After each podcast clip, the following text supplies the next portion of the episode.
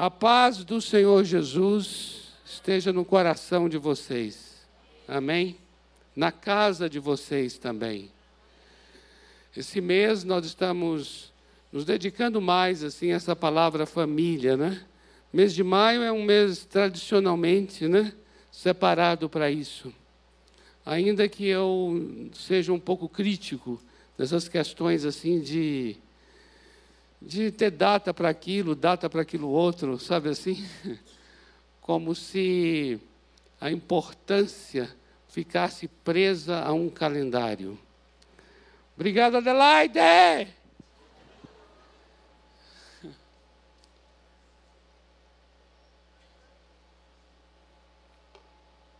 Olha só. No entanto, no entanto, nós estamos nesse mês nos dedicando mais a compartilhar sobre família.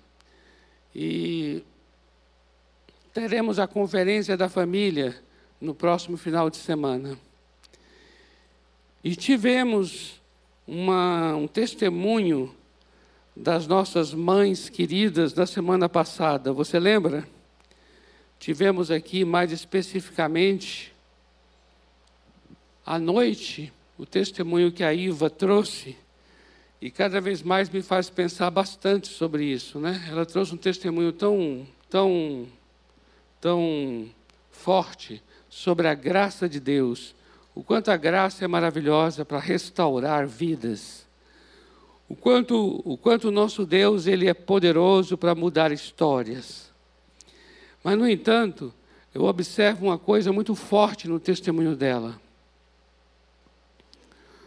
o fato de uma residência, uma casa, uma família ser um lugar de tanta dor, e ao mesmo tempo, essa mesma família, ou melhor, numa família ser um lugar de tanto refrigério, de tanto alívio. Uma família é uma casa de que produz, é capaz de produzir dores tão profundas, ao mesmo tempo em que a família é capaz de produzir transformações tão permanentes e tão concretas. Como uma casa tem uma potência, não é verdade? Você viu no testemunho que ela trouxe aqui. Primeiramente, trazendo essa imagem forte do quanto uma casa tem uma potência absurda para poder machucar. O quanto o ambiente familiar, as relações, justamente por elas serem tão próximas e tão assim, tão de entrega, né? Relações em que uma pessoa tem uma expectativa da outra para ser cuidada, amada, justamente é um lugar onde as pessoas sofrem as mais profundas decepções. Não é verdade? Nenhum outro lugar a gente aguarda tanto ser amado como em casa. Em nenhum outro relacionamento você tem uma expectativa tão profunda de ser cuidado como casa. Por isso, por isso, o abandono dentro de casa é uma experiência marcante para o resto da vida, muitas vezes, das pessoas. Justamente por causa do que Ali é um lugar onde não se espera isso. Ali é um lugar onde não deveria acontecer isso. A gente, a gente começa a observar pessoas, é interessante, amados, como a gente hoje, vendo as pessoas atuando em seus trabalhos, em seus ministérios, em suas profissões, em suas vocações, e o quanto a casa da pessoa está presente no que, ela, no que ela faz. O quanto a, a, a, os laços afetivos, o quanto as experiências domésticas estão hoje a, tão presentes na maneira como a pessoa fala, na maneira como a pessoa faz, na maneira como ela trabalha que nem a própria pessoa dá conta disso, de quanto aquilo que ela, o quanto a maneira como ela exerce sua profissão, a maneira como ela estuda, a maneira como ela planeja, a maneira como ela se organiza. Muitas vezes nós não nos damos conta o quanto a nossa casa ela continua marcando a nossa maneira de agir e de reagir. Por isso é tremendo a gente dar essa devida atenção para o lar, para a família, como estamos fazendo agora. Porque essa, esse testemunho que foi dado aqui mostra que numa casa que tem uma potência para ferir, e ferir de maneira para poder destruir, para poder, para poder roubar, para poder é, é, matar uma vida, esse mesmo ambiente, essa mesma estrutura familiar é capaz de acolher que foi a experiência que a Iva teve depois. Essa mesma estrutura familiar, formada por um pai, por uma mãe, por filhos, tem também a potência do acolhimento, a potência da restauração, a potência do refrigério, a potência da cura, e trazer de volta a pessoa para o rumo, e para o significado, e para o sentido da vida. E tudo começando dentro da família. É interessante como a família tem essa capacidade de nos ferir e uma capacidade de nos curar. Não é verdade? Por isso eu gostaria de, baseado nessa potência da família,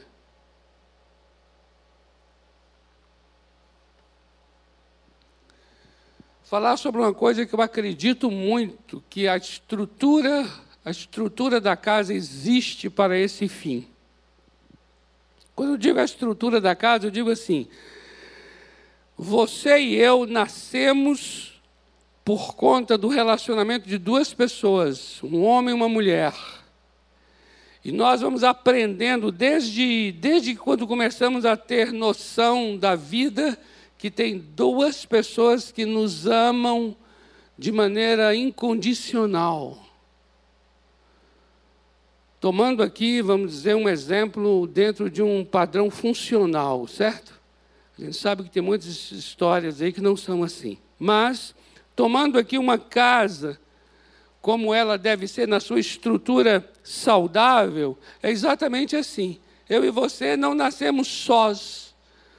Eu e você não fomos largados. Eu e você nascemos para dentro de um ambiente em que um homem e uma mulher começaram a cuidar de nós e trazer o que é próprio daquele homem e o que é próprio daquela mulher para a construção e a influência sobre o nosso crescimento, a nossa educação, a nossa personalidade, as nossas afeições.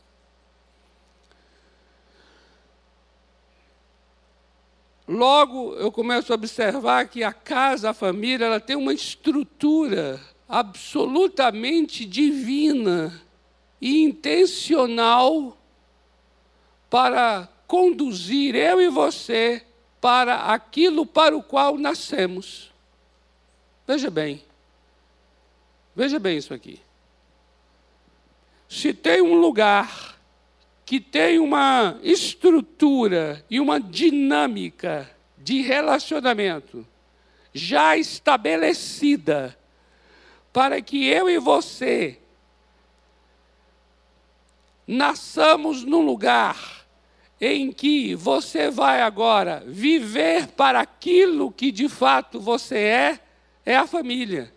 A família tem uma dimensão de é, questões afetivas, questões de educação, relacionamentos que vão, que tem essa, eu, eu digo que tem esse propósito de eu e você sermos educados, criados para aquilo que de fato nós nascemos para realizar e nascemos para ser. Porque cada um de nós já nasce com coisas que são inerentes a nós. Nós não somos uma tábula rasa. Nós não somos uma página em branco que só depois, por uma questão de relacionamentos, que vai sendo preenchida a página. Não. Há muita coisa que faz parte da minha vida e da sua que é que é inerente a mim e é inerente a você. Eu sempre digo isso: ninguém me dá valor, ninguém me dá valor. Eu corrijo essa frase. A pessoa reconhece valor, isso sim. Por quê? Porque o valor que eu tenho já me foi dado. Quem me deu o valor foi aquele que me criou. E o meu pai e a minha mãe estão ali para reconhecer o valor que me foi dado.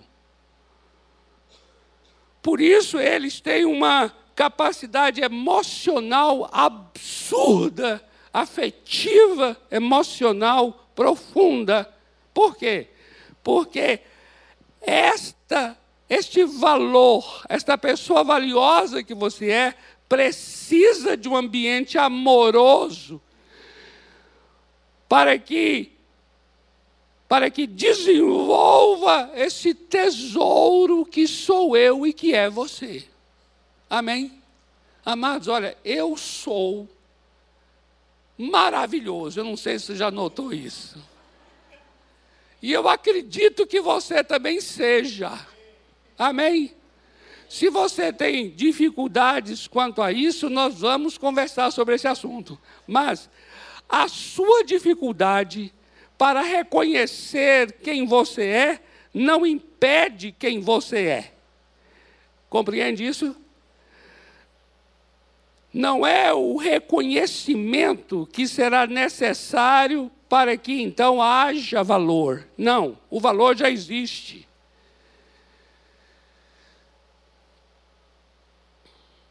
Por isso eu sempre digo isso. As pessoas não me dão valor as pessoas reconhecem o valor que eu já possuo.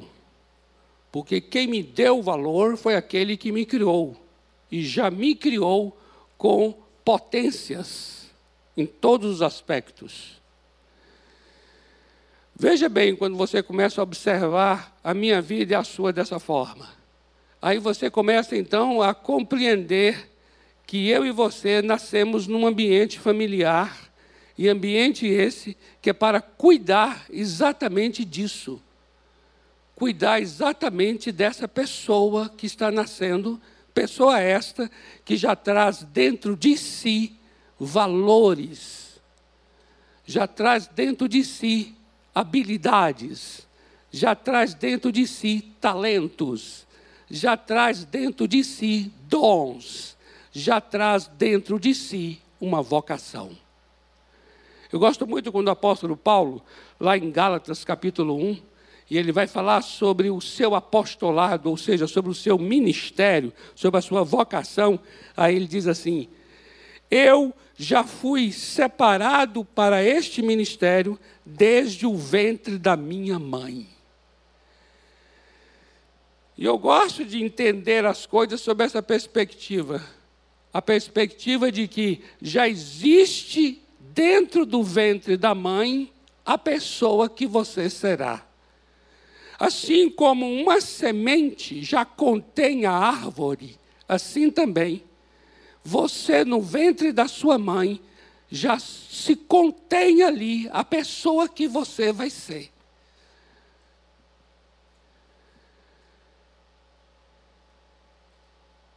Por isso, quando essa pessoa nasce, vem à luz, e ela é cercada por esse amor, é justamente para cuidar, zelar, proteger e fazer com que desenvolva justamente essa pessoa que já tem dentro de si todos os elementos necessários que essa pessoa será. Amém? Você crê dessa maneira? Eu creio dessa maneira. Amados, isso é tão tremendo quando você começa a crer dessa forma, que você entende que é uma questão de nascer, não é uma questão de fazer. Eu não tenho que fazer, é nascer. Ao nascer, já há em mim tudo aquilo que eu farei. Por isso, olha o cuidado que precisa ter esse pai, essa mãe e todas essas pessoas que fazem parte agora desta vida que nasceu, para poder cuidar dela, para a fim que ela desenvolva e a fim de que ela cumpra a razão de existir. A casa existe para isso. Cada família existe para isso. Cada família existe para que cada membro da família cumpra o seu propósito de vida. E aí, amados, dentro desse, dentro desse, dentro desse entendimento, eu gostaria então de trazer uma palavra muito especial que faz sentido a tudo que estamos falando aqui, que é a palavra honra. Honra. A família é uma casa de honra. Por quê? Exatamente isso. O que é honrar? Honrar é reconhecer o valor que é inerente.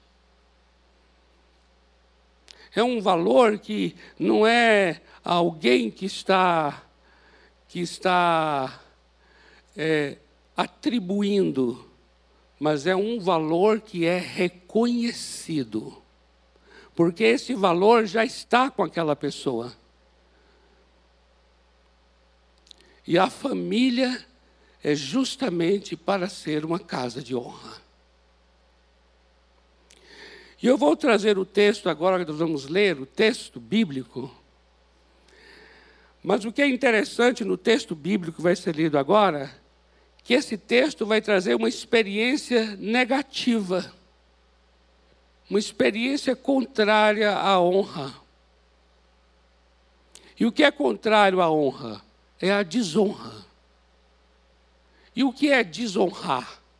Desonrar é não receber o outro de acordo com o que Deus deu a ele. Desonrar é você não reconhecer o que Deus deu àquela pessoa para que aquela pessoa seja. É você não reconhecer o que Deus deu àquela pessoa para que aquela pessoa faça.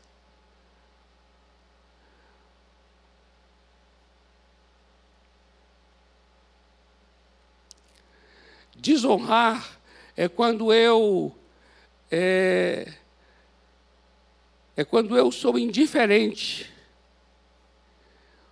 ou quando eu não eu não dou importância E até ao contrário ainda.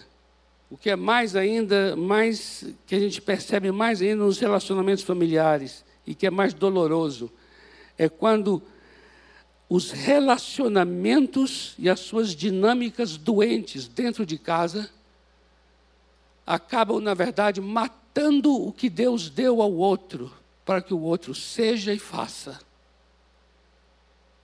As pessoas ficam, se sentem desqualificadas, se sentem humilhadas, se sentem desvalorizadas por conta das feridas que acontecem dentro de casa. É interessante, amados, desde pequenininho, desde pequenininho, eu e você recebemos uma educação da desonra, por mais que seja bem intencionada que é bem aquela coisa de não, não, não, não, não faz, não faz isso não. Parece que existe um não presente em quaisquer que sejam as manifestações de uma criança. Um cala-boca, uma espécie de mordaça,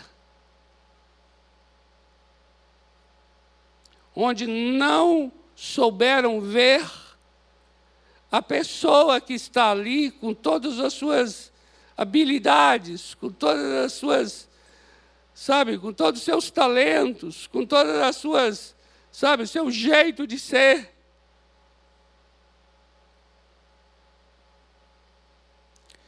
E aí acontecem coisas tão tristes, que para mim eu chamo de triste, que é assim, quando o homem fica viúvo, ou quando a mulher fica viúva, parece que agora ela vai, ela vai vivenciar aquilo que já é próprio dela, dessa pessoa, desde o ventre da mãe. Mas, no entanto, durante o casamento, a pessoa foi tão cortada, ela foi tão ela foi tão, sabe, calada, a pessoa foi tão censurada, ela foi tão, entende? Que agora só com a morte do cônjuge ela pode desenvolver. Compreende isso? Família é um lugar para ser um lugar de honra. Amém? E eu queria que você tomasse isso agora, olhando aí, talvez para o cônjuge seu que está aí ao teu lado, teu marido, tua esposa, ou teu filho, ou alguém próximo de você aí, para você olhar para ele, para ela e falar assim: Deus, me dê olhos para ver, me dê olhos para ver as maravilhas que o Senhor colocou no coração dessa pessoa. Me dê olhos para ver as coisas que o Senhor deu a ele, deu a ela, deu aos meus filhos, Senhor, para que eles exerçam Deus, qual é a vocação da minha esposa? Qual é a vocação do meu marido? Qual é a vocação dos meus pais? Qual é a vocação dos meus filhos? Qual é a vocação do meu irmão, da minha irmã que está aqui do meu lado? Família é uma casa de honra. Família é uma casa onde, entende uma coisa aqui? Você é alguém que vai investir na pessoa e não proibi-la. Você vai investir naquilo que você vê que a pessoa ela ama fazer, ela tem uma graça para realizar, ela gosta de uma coisa, sabe, gosto que vai assim até os mais até os mais simples possíveis, sabe assim? A pessoa gosta muito de uma coisa, Aí a outra pessoa que está ali do lado, que descobriu, porque quem está do lado, quem está perto, está sabendo de tudo, não é verdade? E aí descobriu que a pessoa gosta muito de algo, aí você é alguém que vai investir nisso, promover isso. vou dizer uma coisa a vocês: tem, tem maridos e esposas que a gente encontra aí, casais, que você vê claramente, a mulher era muito mais desenvolvida num aspecto e o homem no outro. Mas, no entanto, nesse, nesse ambiente, eh, esse ambiente capitalista, de competição, de lucro, a relação dos dois é uma partida de tênis e não um jogo de frescobol. Você sabe o que é a partida de tênis no jogo de frescobol? É assim: os dois têm raquete, os dois têm uma bola.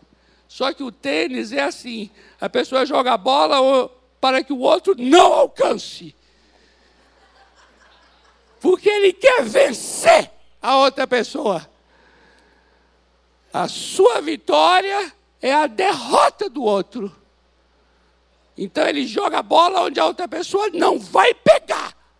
O frescobol na praia, não. Aí você já joga de um jeito assim que se, se jogou e a pessoa não pegou, você até pede desculpas. Você fala, oh, joguei mal, peraí. Por quê? Porque a intenção não é você vencer, nem o outro vencer. Está compreendendo? Você joga de tal maneira que a outra pessoa pegue, porque ela conseguindo pegar vai ser bom para você. E aí vai, aí, aí, o jogo só tem, só tem graça o jogo quando os dois estão pegando. Você está entendendo? Aí existe um ganha-ganha e não um ganha, perde, perde, ganha.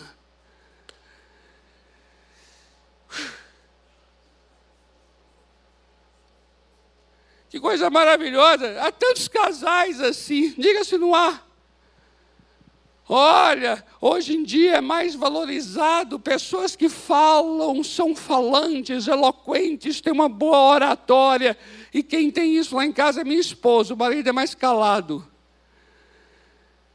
Então parece que a pessoa já é depreciada por ser daquele jeito e a outra é valorizada por ser daquele outro jeito. Aí cria um ambiente de competição dentro do lar. Quando na verdade, mulher sábia, marido sábio, começa a entender que existem marcas que são marcas que vieram da parte de Deus, porque a pessoa já foi conhecida de Deus desde o ventre da mãe, e é desde lá que essa pessoa tem esse jeito de ser, tem essa característica. Ele tem essa, ah, ela tem aquela.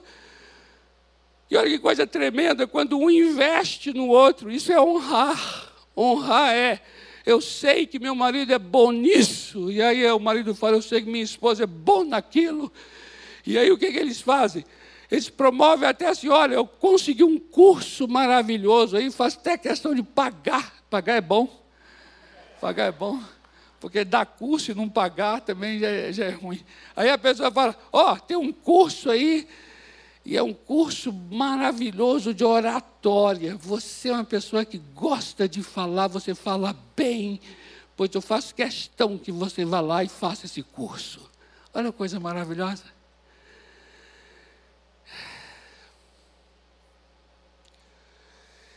Eu, eu, eu, eu escrevi um, um trechinho de um poemazinho, porque eu sou poeta, não sei se vocês sabem mas eu vou me apresentar aqui. Eu sou poeta, gosto de escrever poesia.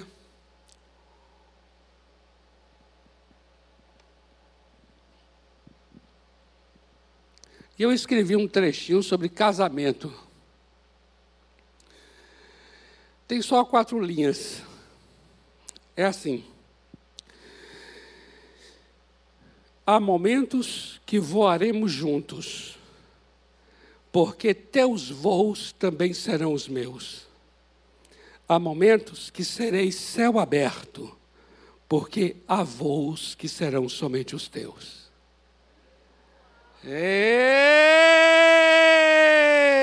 Foi bom, diga, não foi? Não é bonito? Vou até repetir. Olha só, há momentos que voaremos juntos, porque teus voos também serão os meus. E há momentos que serei céu aberto, porque há voos que serão somente os teus. Que coisa maravilhosa. Tem coisas que farão juntos, mas tem coisa que a outra pessoa que vai fazer. É o jeito dela ser. Aí o que você faz? Você vai ser um céu aberto, ou seja, você não vai, você não vai ser, não vai provocar trovoadas. Você vai facilitar o voo. Isso chama-se honrar. Honrar é reconhecer esse valor que já é intrínseco. Honrar é reconhecer o que já está nesta pessoa.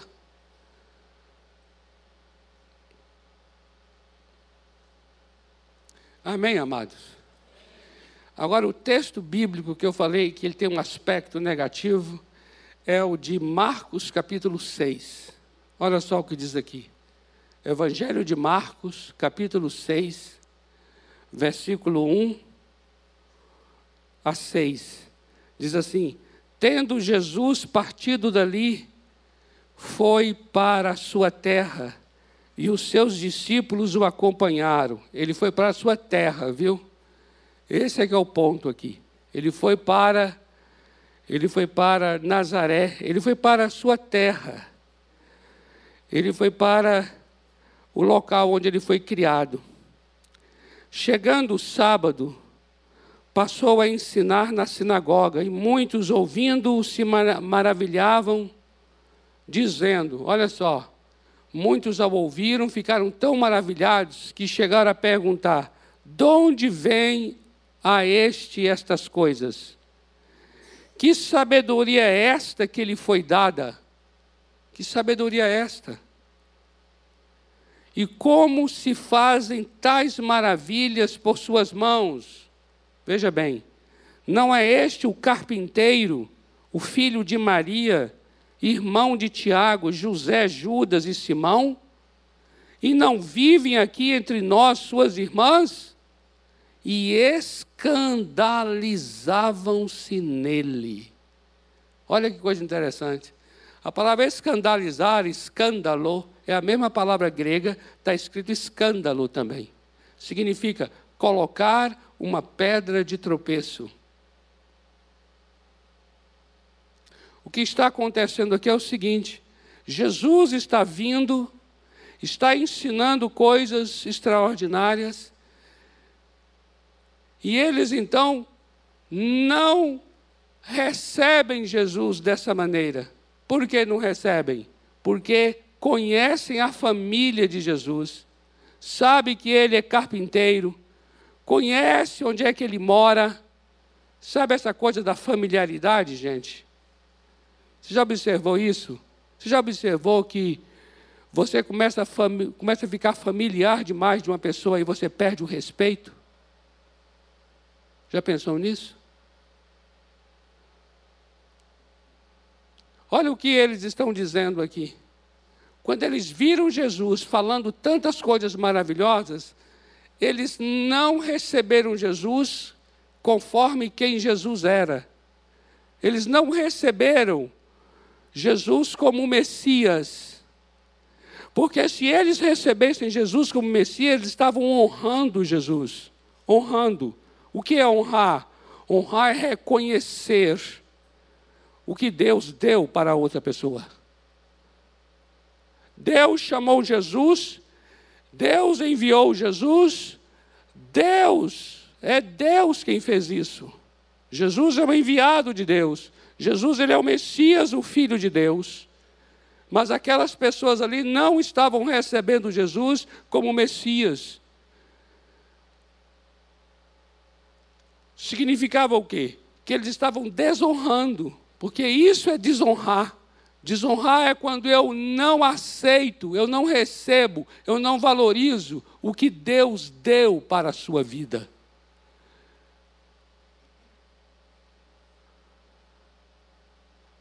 E aqui diz que eles se escandalizaram. O que, que significa isso? Se tornou um tropeço. Eles colocaram uma pedra de tropeço.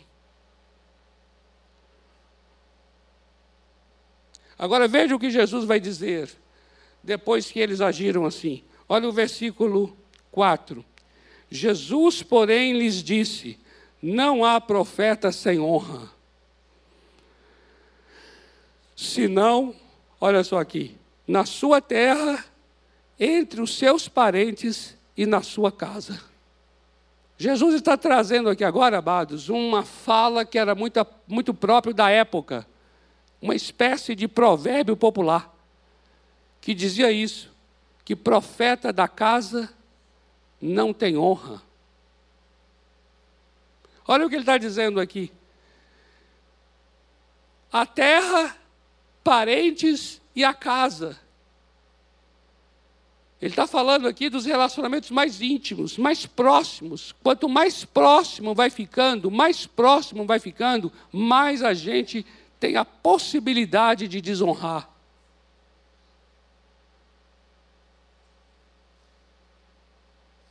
Como estão os dons ministeriais dentro da sua casa? Permita-me perguntar. Como está a manifestação dos dons? Será que lá na sua casa está tendo aquele momento em que você fala assim: coloca a tua mão sobre a minha cabeça, ora por mim, porque eu preciso de cura? Você faz isso pedindo ao teu filho para botar a mão sobre a tua cabeça? Ou você coloca a mão sobre a cabeça do teu filho? Ou você coloca a mão sobre a cabeça da tua esposa e pede tua esposa para colocar a mão sobre a tua cabeça? Existe profecia dentro da sua casa? A pessoa falar profeticamente, sabe essas manifestações dos dons?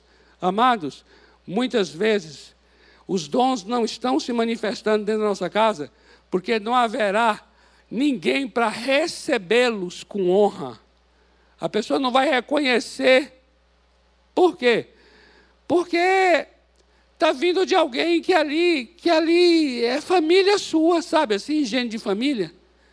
A gente tem uma tendência de valorizar o estranho, mas a gente não valoriza quem é da casa.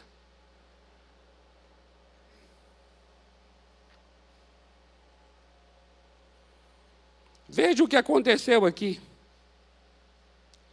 Versículo 5. Veja o que aconteceu aqui. Versículo 5. Não pôde fazer ali nenhum milagre. Você já imaginou isso? Jesus, o Messias, Todo-Poderoso, não pôde fazer ali nenhum milagre. Por quê? Porque quando a outra pessoa te desonra, a pessoa impede o milagre. Porque ela está dizendo assim: eu não vou receber de você. Será que de você vai vir alguma coisa boa? Entende? Veja aqui, está dizendo, ele não pode realizar milagre. E o texto continua dizendo, ele realizou algumas curas. Presta atenção nisso aqui, viu? Algumas curas. Então, algumas curas ele realizou, mas milagre não. Presta atenção nisso. Olha que coisa tremenda. Por quê? Porque cura é menor que milagre. Milagre é um troço muito grande, gente. Era tanta desonra ali, e a desonra é não receberam Jesus conforme o que Deus deu a Jesus. Olha, Deus deu a Jesus poder para realizar milagre, mas eles não receberam Jesus dessa maneira, por isso não pôde realizar milagre. Compreende isso? Não pôde realizar milagres porque quem estava ali não estava recebendo Jesus como Messias, como um homem de milagres. E para mim isso é muito sério quando se trata da nossa casa, do nosso lar.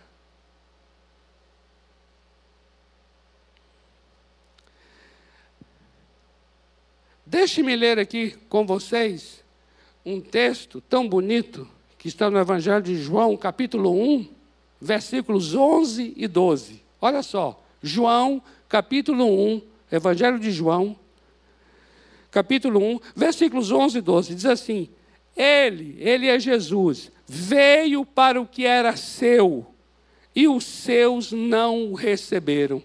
Veja, ele veio para o seu povo, ele veio para a sua gente mas a sua gente não recebeu. Compreende isso? É dizer assim, ó, você não está sendo recebido dentro da sua própria casa. É a mesma coisa. A pessoa não está te recebendo. Recebendo quer dizer, eu não estou recebendo você como aquela pessoa a quem Deus deu dons. Eu não estou honrando você como a pessoa que foi dotada por Deus, agraciada por Deus. Eu não reconheço isso. Veja o texto aqui. Ele veio para os seus, mas os seus não o receberam. Agora veja o versículo 12. Vai dizer assim: Mas a todos quantos o receberam, o que aconteceu? Deu-lhes o poder de serem feitos filhos de Deus, a saber, aos que creem no seu nome. Aleluia! O que isso quer dizer? Quer dizer o seguinte: que se você me recebe conforme o que Deus me deu, você vai receber através de mim o dom e a graça que Deus concedeu a mim. Então, se eles estão, olha só, se eles estão recebendo Jesus como filho de Deus, veja bem, presta atenção nisso aqui, que esse negócio é maravilhoso, gente. Se eles estão recebendo Jesus como filho de Deus, o que vai acontecer? Eles se tornarão filhos de Deus. Então, vai estar acontecendo neles conforme o que eles estão recebendo de Jesus.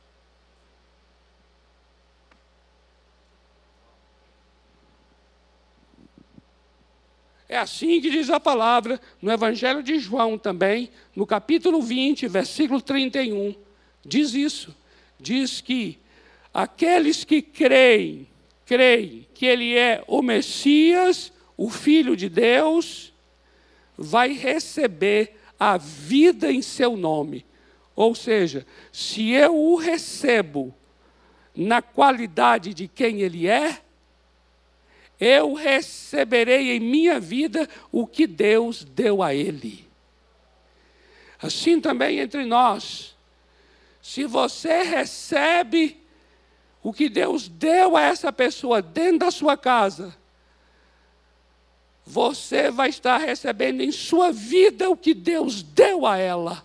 Porque o que Deus deu a ela é justamente para abençoar a sua vida.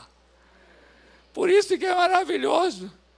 Por isso que, eu, por isso que nós aqui na dinâmica da família temos que chegar e falar assim: Uau, eu quero ser muito abençoado, eu quero ser muito edificado.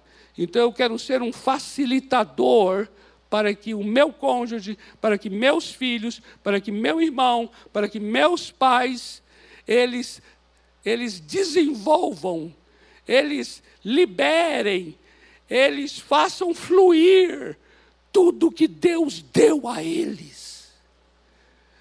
Eu não quero impedi-los, eu não quero cortar as asas deles, pelo contrário, eu quero honrar eu quero reconhecer o que Deus deu a eles. E eu quero ser edificado com a graça que o Senhor concedeu à vida deles. Amém? Oh, amados, isso é maravilhoso. Isso é lindo. Vamos orar por isso agora aqui?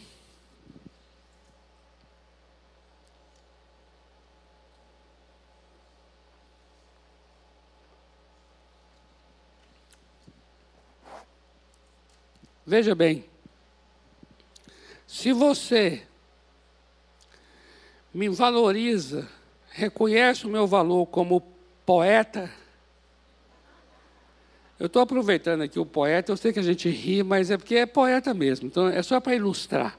Eu quero dizer só assim: se você me recebe aqui e fala assim, uau, pastor, eu reconheço, pode saber de uma coisa, vai fluir de mim muito mais poesia.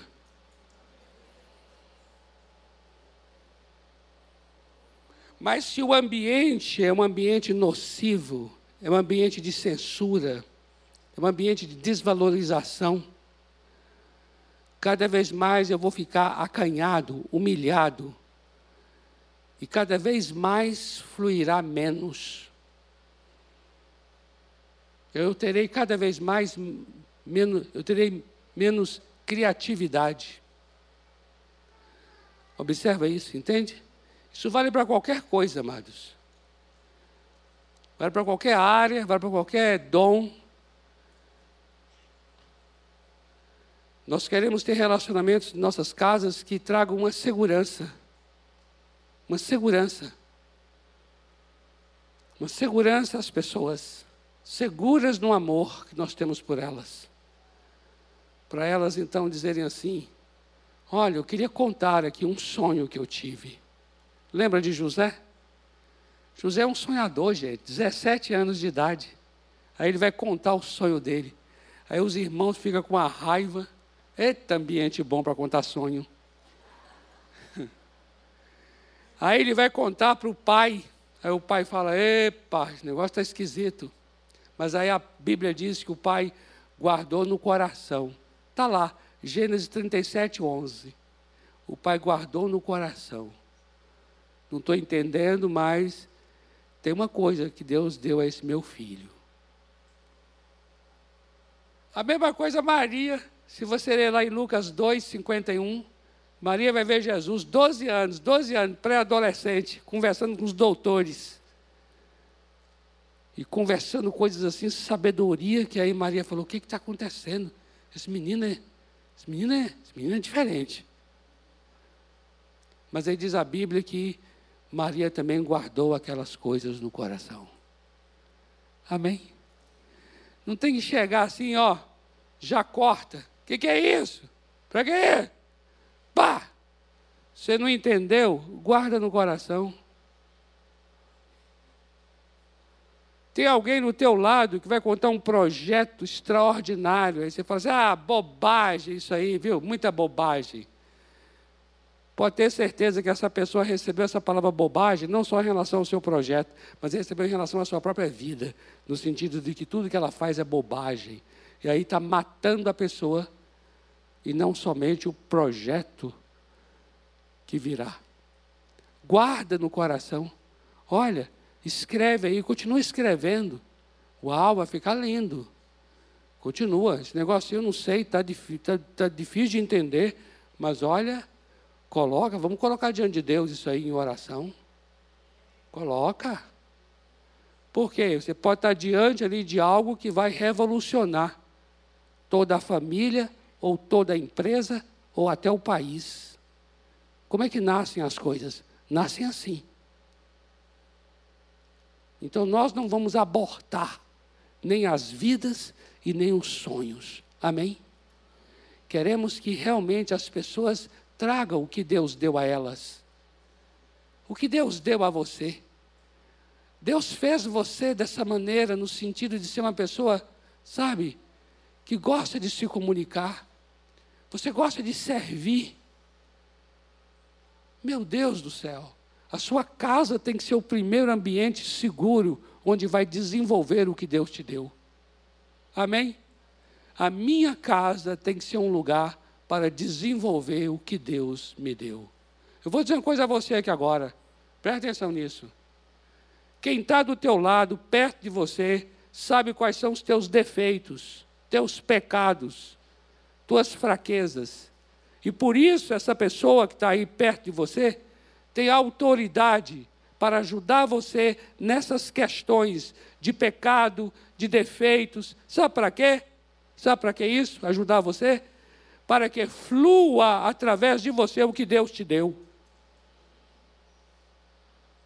Não, não temos que nos relacionar com as pessoas na perspectiva dos seus erros. Nós temos que relacionar com as pessoas na perspectiva das suas virtudes, dos seus dons, dos seus talentos, do que Deus deu a elas. Amém. E se elas estão precisando de ajuda, então seja um ajudador. Para quê? Para que o dom flua com mais liberdade. Ajude na fraqueza e no pecado dela. Sabe para que ajudar? Para que o dom flua com mais segurança. Ajude ela na ferida que ela tem na alma. Sabe por quê? para que o dom que Deus deu a ela flua com poder. Amém. Amados, ó, você mesmo sabe que tem gente aí da sua casa, está perto de você, e assim, puxa, fulano é tão talentoso, é tão talentoso, mas você vê que ao mesmo tempo é uma pessoa ferida, ferida. Então, é na perspectiva da vocação que você ajuda ela a ser curada porque você tem a perspectiva do que Deus deu a ela, e você sabe que aquela ferida está impedindo, está impedindo, está embaraçando os pés dela, e ela está sendo menos do que Deus deu por conta dessa ferida. Só que você foi colocado ao lado para ver. Então, ao invés de você falar assim, ó, oh, essa pessoa está, ah, você continua, abre, abre. Não se relacione com a pessoa na perspectiva da ferida. Se relacione com ela na perspectiva da vocação que Deus deu a ela. A ferida é algo para ser tratada e a vocação para ser vivida. Amém? Amém? Amado, esse negócio é maravilhoso. É que o tempo já está indo embora, mas é maravilhoso. É! Olha só, nenhum de nós, nenhum, nenhum filho nasceu para o pai curá-lo, para a mãe curá-la. Os filhos nasceram para pai e mãe, sabe? Esticá-los como se fossem flechas e lançá-los para o destino que Deus deu a cada um deles. As enfermidades que acontecem no meio do caminho são para esse pai e essa mãe ajudar a curar, a tratar, para que essas enfermidades não se tornem um obstáculo para o cumprimento desse destino. Você se relaciona com quem está na sua casa na perspectiva da eternidade, na perspectiva da vocação, na perspectiva do que Deus deu a elas.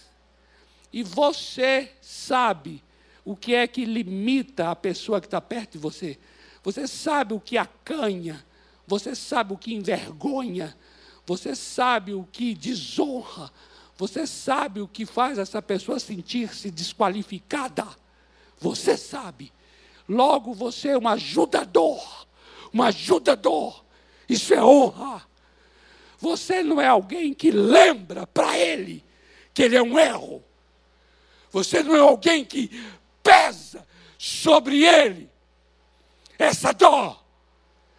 Você é alguém para remover a pedra, remover a mordaça, remover os espinhos, remover os embaraços e falar assim: Deus colocou você do meu lado, Deus fez você nascer das minhas entranhas, filho, para e deu a você um destino, um propósito e se cumprirá.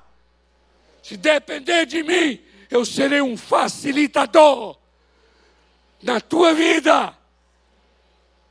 Amém. Amados. Uhul!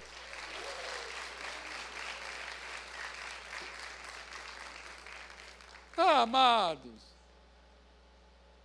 Amém.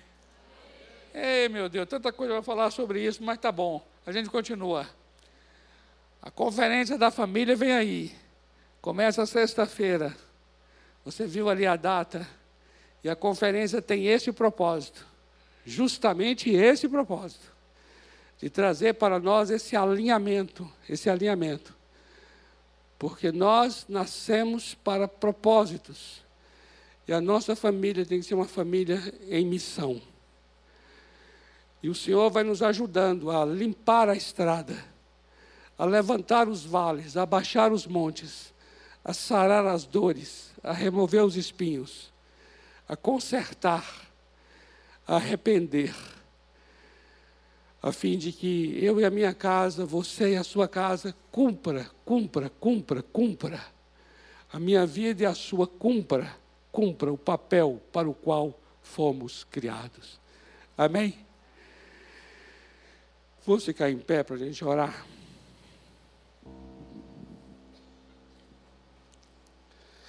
Aleluia.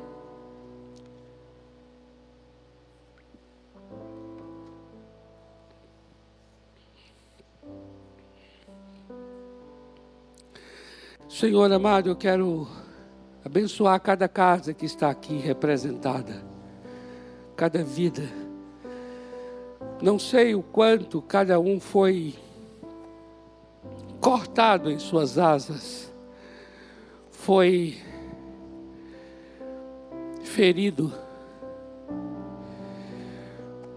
Não sei, Senhor, a intensidade, a profundidade do quanto cada um foi desfigurado em seus em seus talentos, em suas habilidades, em sua personalidade.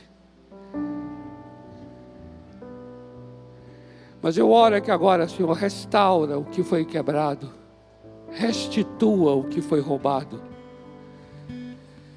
traz vida ao que morreu, traz de volta o que foi perdido. Restaura, Senhor, restaura cada casa. Eu oro para que cada casa seja uma casa de honra. Maridos, e mulheres que se honram mutuamente. Pais que honram filhos, filhos que honram pais, irmãos que honram irmãos. Senhor, sara nossas famílias, conserta nossas famílias, endireita nossas famílias. Eu sei que pessoas que estão aqui, Senhor, Cada um nasceu com coisas tão lindas, tão maravilhosas.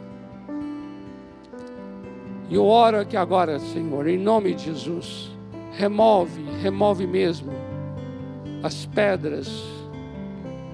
Tira, Senhor, os embaraços. Deus, em nome de Jesus, restaura os relacionamentos. Sara as alianças dentro de casa conserta as dinâmicas familiares. Intervenha com teu poder em cada casa. Intervenha com teu poder em cada família, ó Deus. E eu oro que agora que cada pessoa, onde quer que more, manifeste aquilo que Deus deu. E haja mesmo um ambiente de honra para cada um receber o outro naquilo que Deus deu ao outro. Sim, Senhor. Eu abençoo para que cada família seja um lugar de honra. Por isso, em nome de Jesus, remove agora toda vergonha, toda desonra, toda humilhação, todo fracasso, toda decepção, toda frustração.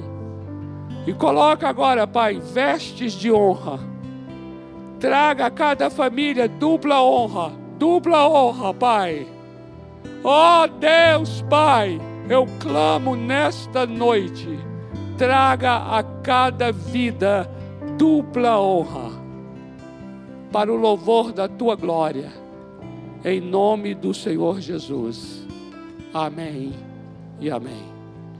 Amém, amados. Aleluia. Semana que vem para poder fechar mesmo essa semana linda de família, nós estaremos à mesa do Senhor também, celebrando a ceia juntos. Traga a tua família, nós encorajamos, para nós estarmos todos juntos ao redor da mesa do Senhor no próximo domingo. Amém? O Senhor te abençoe, te dê uma semana muito rica e haja muita honra em sua casa, em nome de Jesus.